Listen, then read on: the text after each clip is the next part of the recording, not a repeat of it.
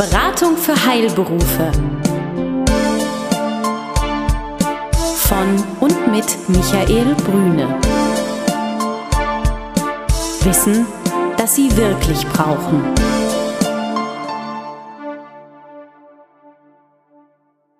Sie sind Arzt, Zahnarzt oder Apotheker? Dann erhalten Sie von Michael Brüne und seinem Team einen einmaligen Service. Eine unabhängige, individuelle und umfassende Betreuung. Ob Praxis oder Apothekenabläufe, Finanzierung, Personalfragen oder die Planung Ihrer Zukunft.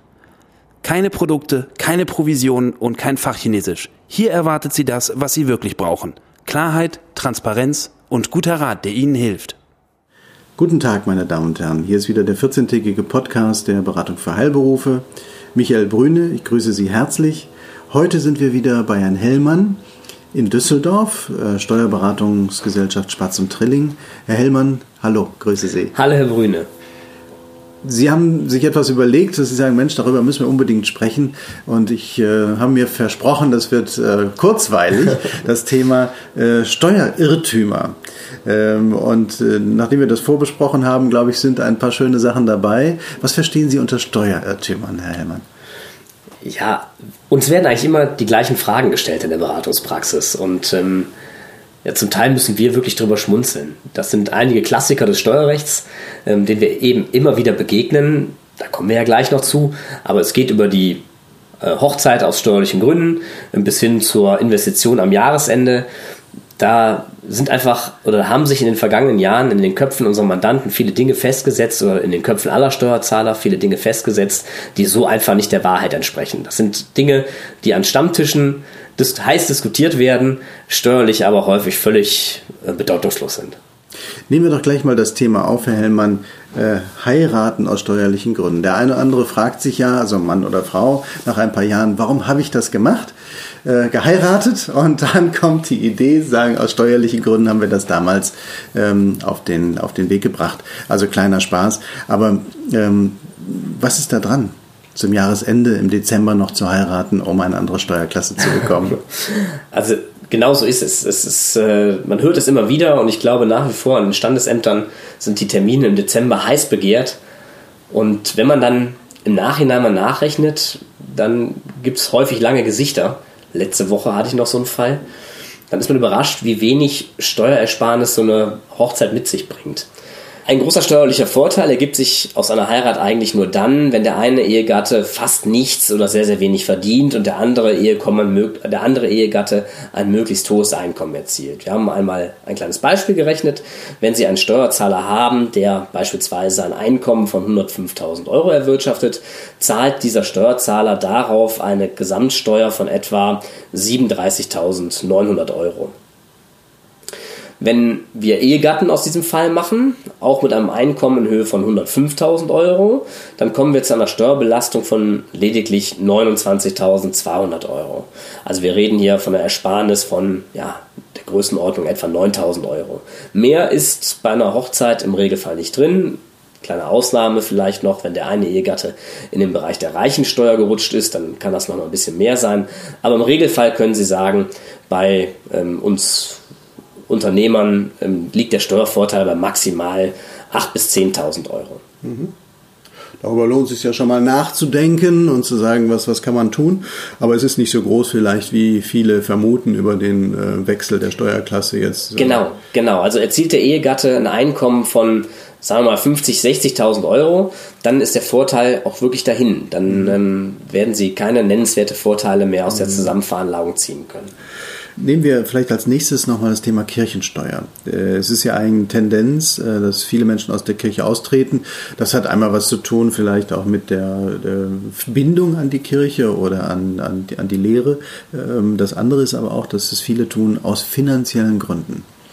Und äh, da stellt sich die Frage, was ist daran? Ist die Kirchensteuer denn wirklich teuer? Ja?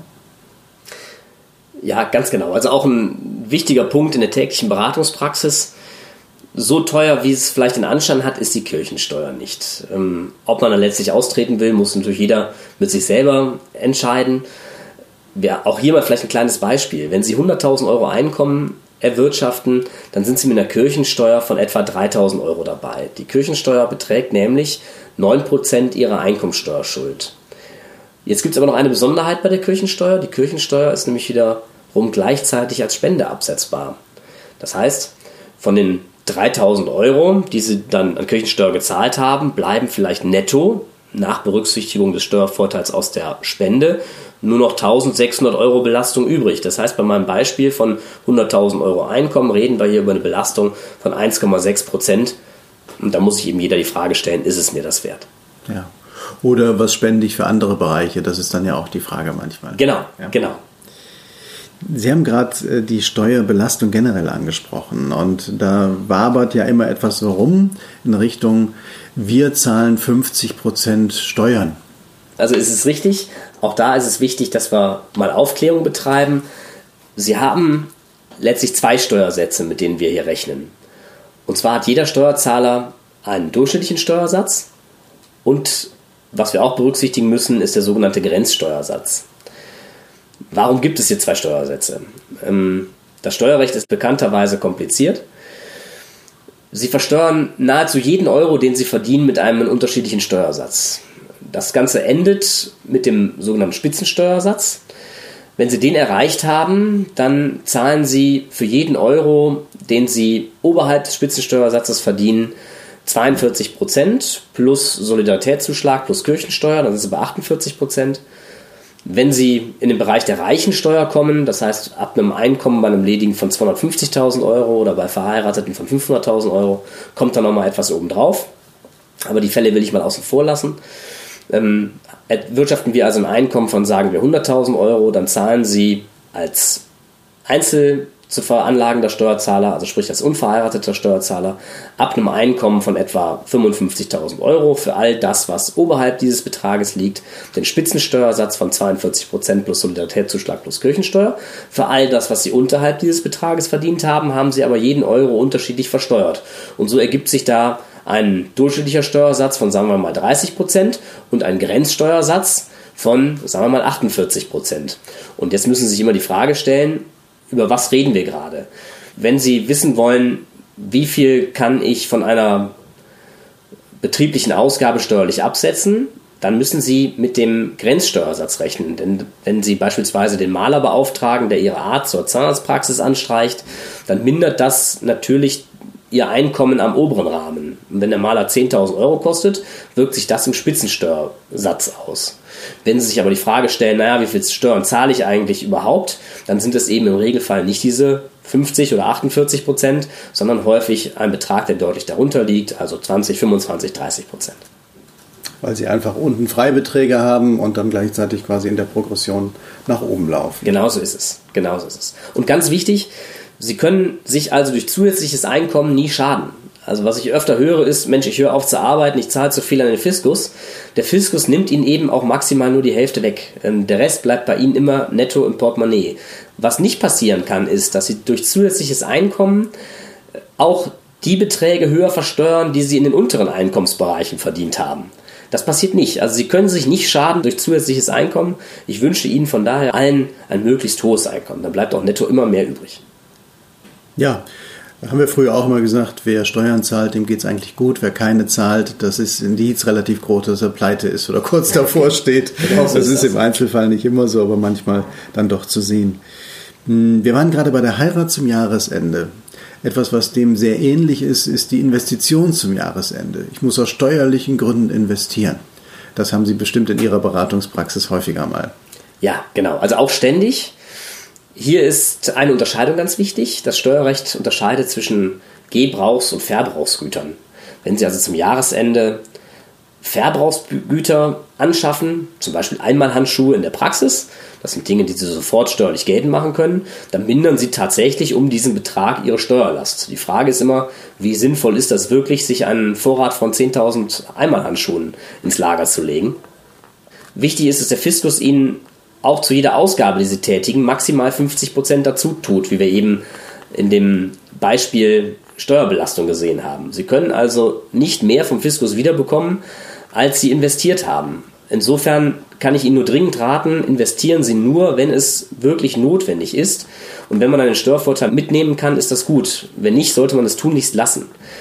Ganz wichtig oder ganz anders ist die steuerliche Behandlung von Gebrauchsgütern. Wenn Sie also hingehen und am Jahresende als Zahnarzt sagen, Mensch, ich habe ja 60.000 Euro übrig, die habe ich zwar noch nicht versteuert, das ist zusätzlicher Gewinn, den ich noch versteuern muss und das Geld liegt jetzt darum, dann tun Sie bitte Folgendes nicht. Kaufen Sie sich dann nicht im Dezember eine Behandlungseinheit. Denn was passiert? Ähm, Ihre Liquidität ist weg und die Steuerbelastung haben Sie überhaupt nicht gesenkt. Woran liegt das? Wenn Sie ein Anlagegut kaufen, dann unterstellt der Fiskus, dass, das, dass sie noch keinen steuerlichen Verlust in der Höhe gemacht haben, weil er sagt, dieses Gerät, was sie angeschafft haben, können sie ja auch nutzen. Und zwar nutzen sie das über die betriebsgewöhnliche Nutzungsdauer, die der Fiskus anhand der amtlichen Abschreibungstabellen errechnet.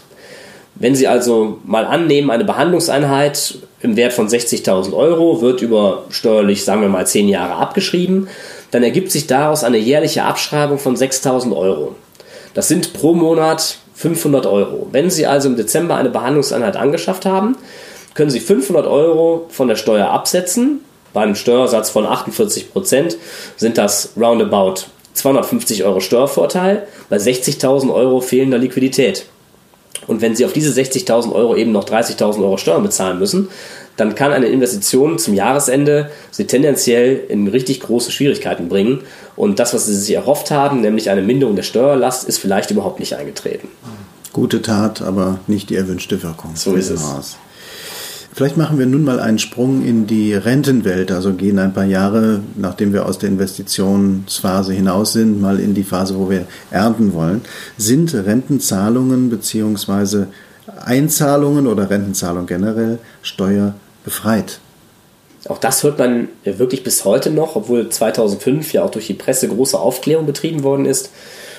Renten waren eigentlich nie steuerfrei.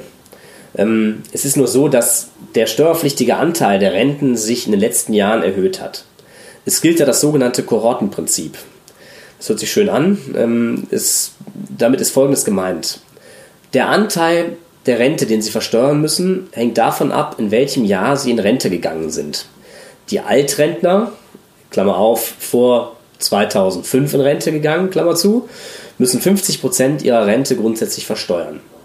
Jetzt kann es sein, dass die 50% berechnet auf die Rente, dass sich daraus ein so geringes Einkommen ergibt, dass letztendlich faktisch keine Steuer darauf gezahlt werden muss, versteuert werden oder in der Steuererklärung angegeben werden, muss es aber trotzdem. Und nehmen wir mal an, auch diese Altrentner haben vielleicht ähm, neben ihren Renteneinkünften weitere Einkünfte, zum Beispiel aus einem Mietobjekt.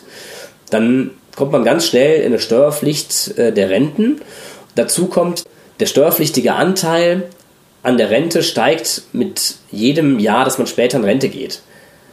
50% galt für die Rentner aus dem Jahre 2005 und seit, seitdem steigt der steuerpflichtige Anteil jedes Jahr um 2% Und für die jungen Menschen unter uns, da kann die Rente tatsächlich einmal mit 100% versteuert werden.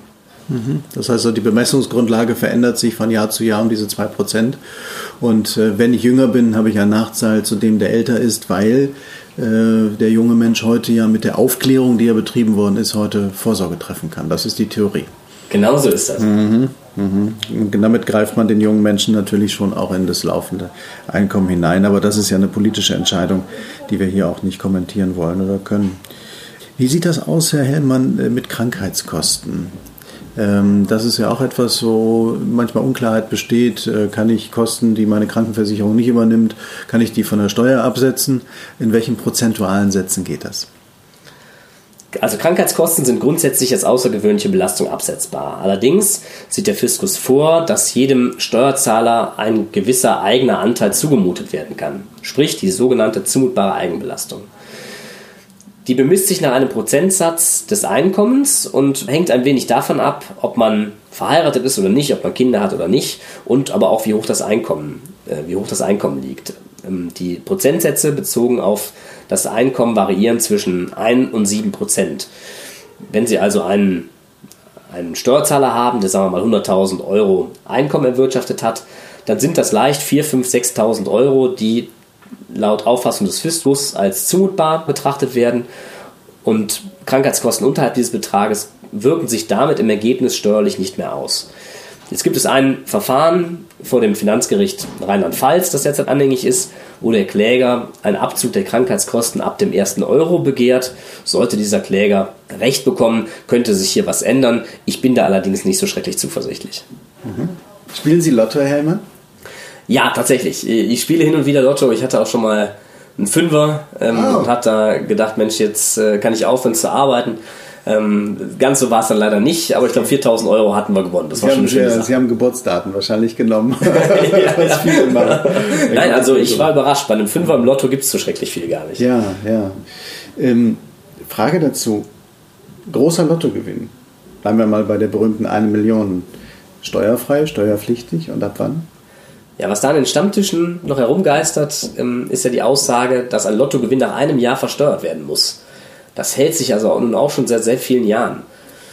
Woran liegt das? Ähm, das resultiert noch aus den Zeiten der Vermögenssteuer, wo es einmal im Jahr einen Stichtag gab, an dem das Vermögen aufgenommen worden ist.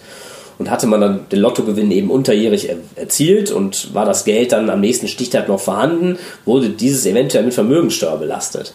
Heute sind Lottogewinne auf jeden Fall und völlig steuerfrei. Also müssen sich keine Sorgen machen. Sie können Ihren Lottogewinn wirklich verprassen und müssen dann nichts für den Fiskus zurückhalten.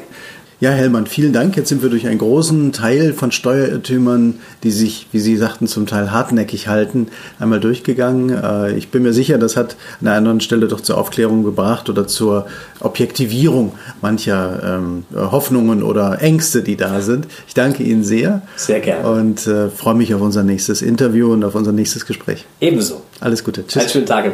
Tschüss.